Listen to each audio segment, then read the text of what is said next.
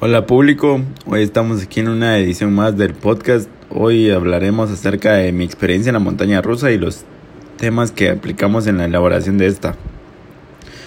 Em, en la elaboración de esta fue bastante interesante la verdad, porque me costó empezar y tuve que buscar ideas de diferentes personas que tuvieron que realizar esta misma montaña rusa.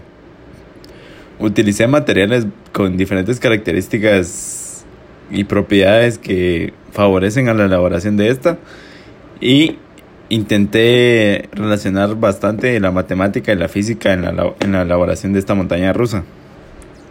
Me di cuenta cómo la energía se, se, se transformaba en, otra, en otro tipo de energía y me di cuenta cómo la malla y cómo intervenía la fricción de la malla. Eh, también observé cómo la energía y la velocidad de la canica a la hora de estar en la montaña rusa influía para, para hacer el trayecto en las secciones cónicas. Que esta es la manera en la que relacionamos la, la matemática, la física la montaña rusa.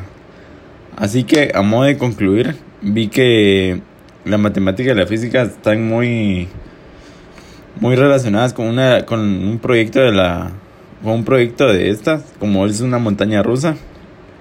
Me di cuenta de y apliqué los la información que leí antes acerca de energía. Y y eso es. Los escucharé los los veré en el próximo podcast